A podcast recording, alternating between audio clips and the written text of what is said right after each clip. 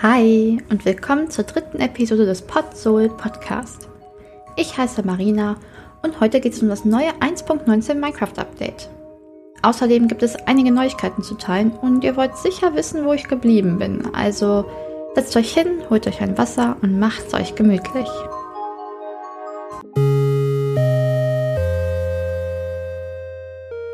...2021 fand die Minecon als Live-Event statt, der sogenannten Minecraft Live. Dort wurde uns das kommende große Update angekündigt. Und boy oh boy, was war das für eine Ankündigung.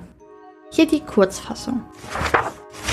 Zuallererst wurde uns ein neues Biom vorgestellt, das Mangrovenbiom. Es handelt sich hierbei um eine Variante der Sümpfe. Mit dieser Neuerung erhalten wir neben den neuen Mangrovenbäumen auch ein neues Tier. Einen wirklich sehr süßen kleinen Frosch. Und natürlich einige neue Blöcke sowie Items. Dann wurde das Deep Dark angekündigt, welches auch ein eigenes Biom ist. Manchmal spawnt in dem Biom sogar eine Struktur mit ganz besonderem Loot. Das Deep Dark generiert ganz unten auf Deep Slate Höhe und beheimatet ab diesem Update den wohl gefährlichsten Mob, den Minecraft je hatte. Den Warden. Stärker als der Wither, schneller als ein Babyzombie und absolut gruselig. Zumindest wenn ihr mich fragt. In Deep Dark gibt es ebenfalls einige neue Blöcke, die sowohl Bilder als auch Redstoner begeistern sollten. Dazu mehr im Kapitel Deep Dark. Außerdem gibt es noch ein paar interessante Items, die als Loot dort zu finden sind. Wenn du es beispielsweise schon immer recht nervig fandest, deinen letzten Todespunkt ausfindig zu machen, dann ist der Recovery Kompass genau das Richtige für dich. Zu guter Letzt gibt es dann noch das Ziegenhorn, welches eigentlich schon im 1.18 Update hätte dabei sein sollen, aber dafür jetzt im 1.19 Wild Update endlich dabei ist. Hierbei handelt es sich um das allererste Musikinstrument in Minecraft. Und nicht zu vergessen, unser Sieger vom Mob Vote 2021, das Ally. Ein blaues, fliegendes, super niedliches Wesen, welches für einen Items aufhebt, transportiert und sogar sortieren kann.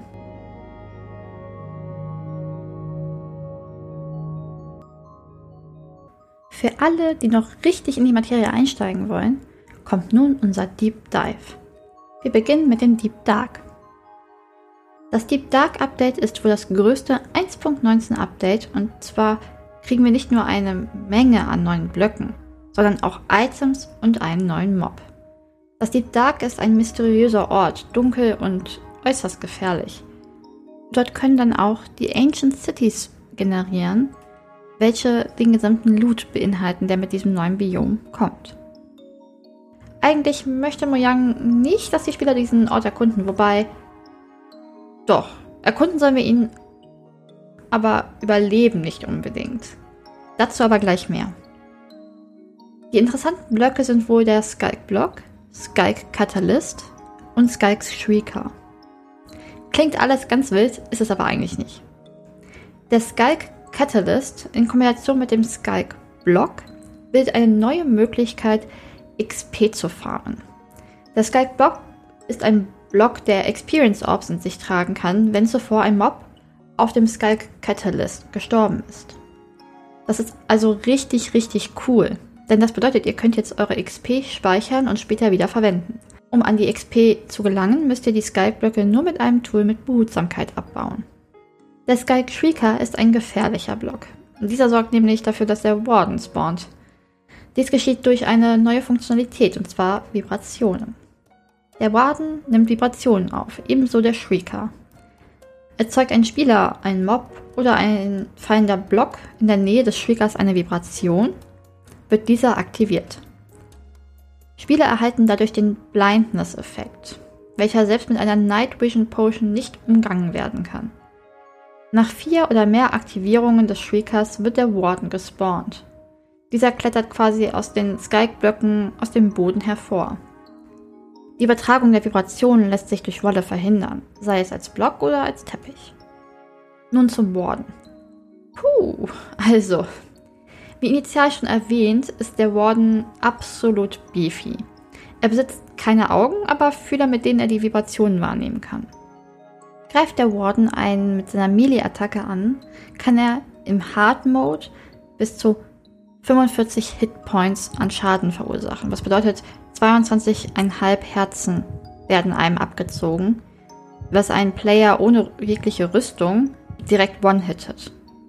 Seine Ranged Attack, was so ein Sonar-Shoot ist, macht hingegen im Hard Mode 15 Hitpoints, also 7,5 Herzen. Er ist 2,9 Blöcke groß und nur 0,9 Blöcke breit, weshalb er fast überall reinpasst. In seinem Brustkorb befindet sich sein pulsierendes Herz, welches immer stärker schlägt, je fixierter er auf einen Spieler ist. Und dann gibt es noch eine neue Disc, also eine Music Disc. Und dann noch die zuvor erwähnten Echo Charts, die für den neuen Recovery Campus verwendet werden. Beide findet man in den Kisten der Ancient Cities. Das Mangrovenbiom. Es ist ein dicht bewachsenes Biom, ich würde behaupten, ähnlich wie das Dark Oak Biom. Genau wie die normalen Sümpfe hat es viele Teiche und Flüsse, was die Fortbewegung deutlich erschwert. Dort generieren keine zusätzlichen Strukturen. Aber neben den Mangrovenbäumen spawnen dort eben auch die neuen Frösche, sowie natürlich auch alle anderen Mobs, die in der Overworld spawnen können. Mangrovenbäume spawnen natürlich im neuen Mangrovenbiom und sonst nirgendwo. Diese Bäume sind sehr hoch und besitzen riesige Wurzeln, die überirdisch wachsen. Neben dem neuen Holztyp gibt es neue Blätter und auch die Wurzeln sind abbaubar. Die Setzlinge droppen nicht wie bei allen anderen Bäumen durch das Zerstören der Blätter, sondern wachsen direkt unter den Blätterblöcken.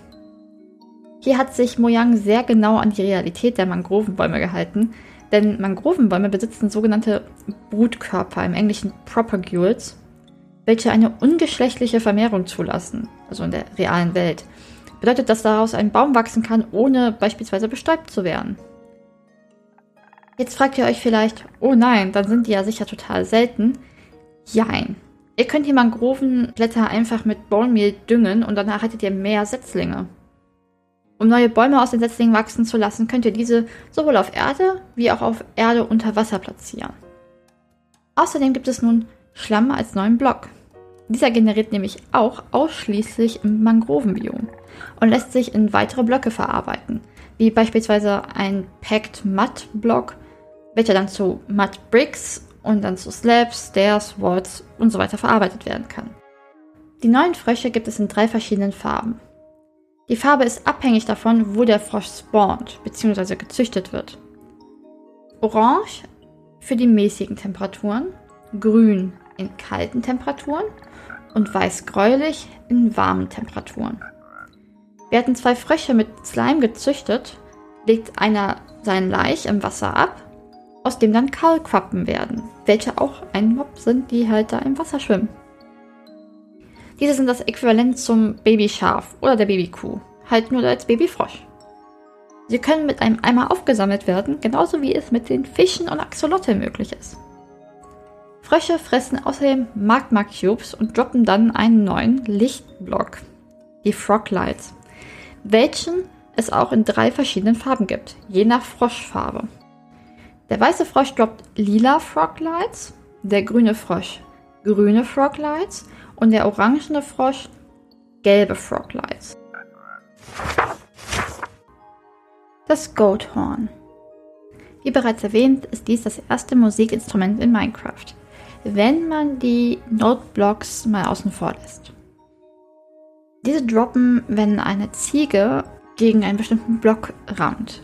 Die Blöcke zähle ich jetzt auf. Coal Ore, Copper Ore, Emerald Ore, Iron Ore, jegliche Bäume, Packed Ice oder Stein. Es gibt acht verschiedene Varianten des Horns, die aber alle gleich aussehen. Der Unterschied liegt in den Tönen. Die eine Hälfte erhaltet ihr durch normale Ziegen, die andere Hälfte nur durch die Screaming Goats. Ich sag nur eins, Chestboat. Dieses neue Item sollte vor allem Redstoner begeistern können, aber auch Leute, die sich über Quality of Life Items freuen können. Und zwar ist es ein neuer Boottyp. Es ist ein Boot mit einer Chest drinne. genauso wie man eine Lore mit einer Chest kombinieren kann. Das Besondere an der Chessboard ist, dass die Hitbox deutlich größer ist als die der Lore. Wir können jetzt neun Hopper unter die Chessboard setzen und mehr als zwölf in die Chessboard einspeisen lassen. Dadurch ist die Durchschlagsrate der Items viel, viel schneller. Wir sind zwar immer noch an die Hoppergeschwindigkeit gebunden, aber wir nehmen, was wir kriegen können. Das Ally. Die Community hat 2021 während des Mob Votes das Ally als Sieger bestimmt. Es ist ein kleines, blaues, fliegendes Wesen, welches Ähnlichkeiten mit den Vexes hat, aber natürlich deutlich süßer ist. Wenn man dem Ally ein Item in die Hand drückt, zählt zu seinen Aufgaben, dieses Item in einem bestimmten Umkreis zu suchen, aufzuheben und dann entweder zum Spieler oder zu einem Noteblock zu bringen, zu dem dieser vorher gelinkt wurde. Ist dann ein Hopper in der Nähe, lässt das Ally die Items auch in den Hopper fallen. Dadurch lässt sich der gesamte Prozess auch etwas automatisieren. Ein Ally kann bis zu einem Stack eines Items tragen.